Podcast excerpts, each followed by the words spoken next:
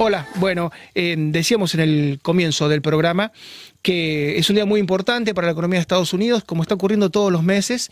La Fed, la Reserva Federal, va a anunciar un nuevo aumento de las tasas, se habla de 75 puntos, de 100 puntos, que sería un 1%. Esto impacta en la economía real, impacta en la construcción de viviendas, en la venta de viviendas, en las hipotecas, impacta por supuesto en el mercado automotor, impacta en las tarjetas de crédito de quien tiene que financiarse con el banco. Vamos a hablar con un economista de enorme prestigio, con el doctor Luis Palma Cané. ¿Qué tal, doctor? ¿Cómo le va? ¿Qué dice? Buen día, ¿cómo están? Bueno, le agradezco mucho y es una noticia que se va reiterando mes tras mes, ¿no? Hoy seguramente entre hoy y mañana, pero en las próximas horas será la Fed la que diga si son 75 o 100 puntos, si es prácticamente el 1% de ajuste en la tasa. ¿Qué implica esto para la economía real? Primero, que sea de 75 puntos básicos o 100 puntos básicos, es más bien un tema de mensaje, porque en efecto entre 75 y 100 puntos básicos marginalmente no, no tiene mucho significado. ¿Qué significa para la economía real? Uno debe preguntar primero por qué la Fed está ajustando las tasas de interés, que ya hubo tres ajustes, uno de 25 puntos, uno de 50 y otro de 75 llevándole la tasa al 1,50 actual aproximadamente. ¿Y el, por qué lo hace? Porque la inflación en Estados Unidos está subiendo mucho. Estamos con una inflación del 9,1% el mes pasado. Si bien la core inflation, que es la que se calcula, eh, la, la Fed la calcula sacando eh, del índice aquello que no puede ser manejado por la política monetaria, básicamente todo lo que sea energía y alimentos, eso es 5,2%. De manera que, bueno, evidentemente para el público vale el 9, pero para la Fed vale el 5. ¿Por qué lo hace? Precisamente porque la ortodoxia indica que cuando usted tiene una disparada de la inflación, tiene que hacer políticas monetarias y fiscales contractivas. Esto significa que tiene que subir la tasa de interés para enfriar la economía y a su vez retirar liquidez de la economía precisamente también para enfriarla. El tema aquí, yendo a la pregunta de ustedes en cómo le impacta, y bueno, le impacta porque la economía se va a enfriar, esto no hay, no hay duda, y la Fed ya ha dicho que da preferencia a bajar la inflación que a no disminuir la actividad económica. El tema es, que cuando usted hace una política contractiva, o sea, sube la tasa de interés, como usted bien decía, sube los préstamos, etcétera, etcétera, es inevitable que la actividad económica medida por el Producto Bruto baje. El tema es hacer un, un fine tuning de manera que uno logre bajar la inflación simplemente con una desaceleración de la economía, que es, por ejemplo, bajar el producto, la tasa de crecimiento del producto del 4 al 2%. Pero el problema es si se le va la mano y logra bajar la inflación, pero la economía cae en recesión, que es directamente una caída neta del Producto Bruto. De manera que ahí está, y esto es lo que hay que seguir, básicamente, cómo evoluciona la inflación y cómo evoluciona el nivel de actividad económica. Es tan simple como es. Luis, eh, tenemos algunas imágenes de lo que está ocurriendo con la construcción. En Estados Unidos es un sector muy dinámico, es un sector clave porque la gente se endeuda a 20, 25, 30 años, eh, prácticamente dedica su vida a pagar el mortgage, ¿no? A pagar la hipoteca, a, pagar, su, a pagar su casa. Y bueno, quienes tienen tasa variable eh, seguramente se verán afectados y se ha notado un parate en varios estados de la construcción que venía muy fuerte y es una actividad que genera una industria de industrias, ¿no? Una madre de industrias que genera tanto movimiento económico y tanto movimiento de mano laboral que de a poco, y le pega mucho a los inmigrantes, le pega muy de lleno a los inmigrantes, de a poco se ha comenzado a tener, cada vez que la Fed sube la tasa, eh, las viviendas, la construcción empiezan a, a frenar su velocidad. Sí, bueno, es lo que yo le decía, o sea, indefectiblemente cuando usted sube las tasas y baja la liquidez del mercado, indefectiblemente baja el nivel de actividad económica. Hay sectores que sufren más que otros, por ejemplo, sin duda la construcción, la venta de casas, la venta de autos, de bienes durables, etcétera. Pero lo importante es que no se pare la producción en general. Y entonces, de nuevo, eh, está bien, no es agradable que baje la construcción porque implicaría un poco más de desempleo, pero igual estamos en 3,6 en desempleo en Estados Unidos, estamos en pleno empleo. De todas maneras, al, al bajar a la demanda de empleo para la construcción, eso va a ayudar también a que los salarios no sigan subiendo en términos reales y esto va a ayudar también a la inflación. Es el costo de bajar la inflación. Si uno no baja la inflación con políticas monetarias y fiscales, el ajuste es mucho peor, digamos, porque lo hace el mercado y uno no lo puede controlar.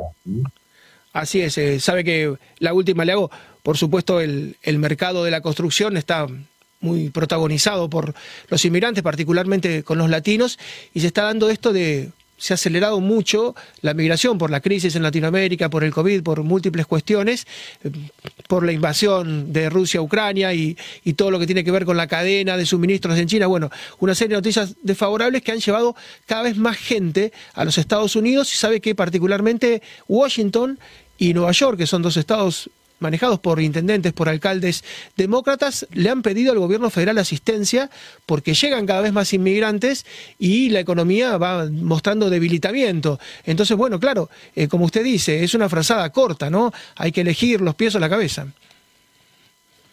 Sí, desgraciadamente no tengo una respuesta que solucione el tema para los inmigrantes, el exceso de inmigrantes por ahora. Lo que uno tiene que apostar es que la economía después va a pegar la vuelta sin ninguna duda va a bajar la inflación, va a volver el nivel de crecimiento a niveles del 3, 3,5%, y eso va a ir absorbiendo esa mano, esa mano de obra.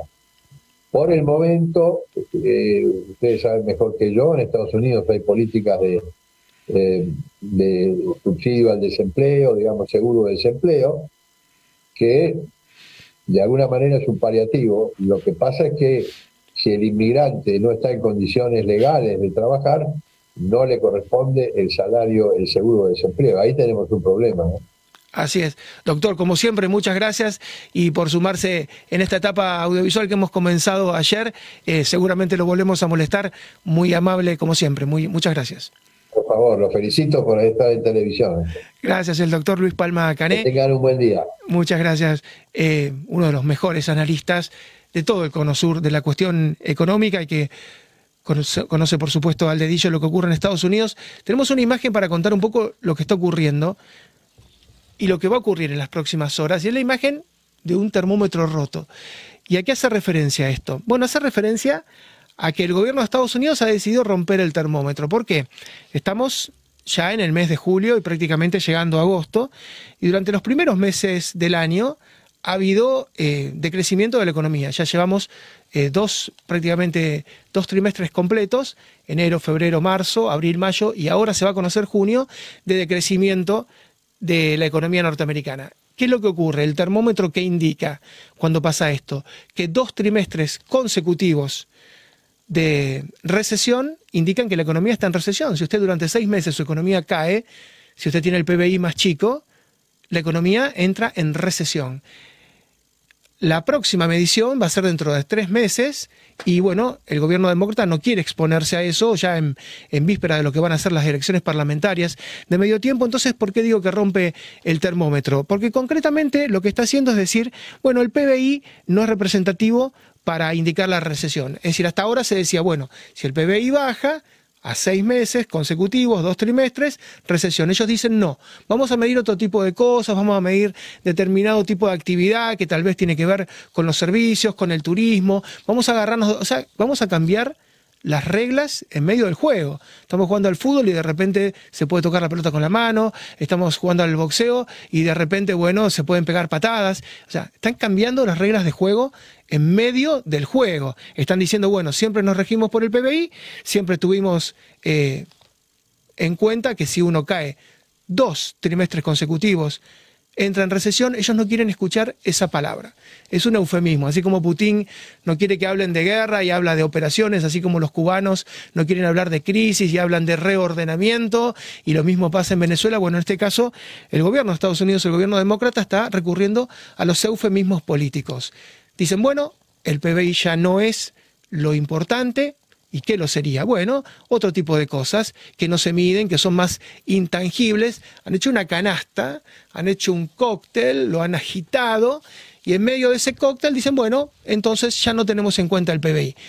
Digan lo que digan, aunque tengan un discurso oficial, aunque tengan un relato que sea tan fantasioso, lo cierto es que se van a conocer en las próximas horas dos cosas, que la tasa sube 75 puntos o un punto, Estamos hablando de un 1% más de lo que ya venía, estaban bajas, pero vienen subiendo todos los meses de manera consecutiva. Empezaron con 0,25, como contaba Palma Cané, 50, 75. Estaríamos en un punto, en, eh, un, porcentaje de 1%.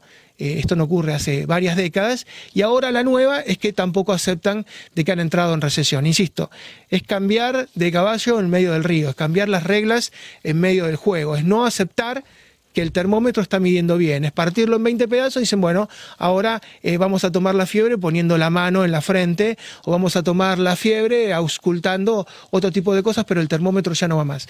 Pase lo que pase, digan lo que digan, las dos noticias se van a materializar en cuestión de horas en el último trimestre posiblemente de Estados Unidos, en el tercer trimestre, a lo mejor las cosas cambian. Lo cierto es que este primer medio año para la economía norteamericana ha sido tremendo. Ya la inflación está en el 9.1% anual y sigue viajando cada vez más rápido. Si usted toma los precios mayoristas están en más del 11. Es decir, estamos viajando hacia los dos dígitos. Esto va a pasar. Todas estas noticias que son malas eh, se van a ir conociendo. Generalmente se conocen después, un mes después, dos meses después, tres meses después y van a impactar pleno proceso electoral en el mes de octubre, cuando se decida nada más y nada menos que la recomposición total de la Cámara de Representantes y de un tercio del Senado. Nunca ha ocurrido que en una economía en estas condiciones el oficialismo pueda ganar. Nunca ha pasado. Ellos lo saben y, insisto, han recurrido a un nuevo diccionario, a los eufemismos del siglo XXI, en este caso del año 2022. Nos vamos, volvemos mañana. Muchísimas gracias. Eh, hasta mañana y nos encontramos. This podcast is a part of the C Suite Radio Network. For more top business podcasts, visit c-suiteradio.com.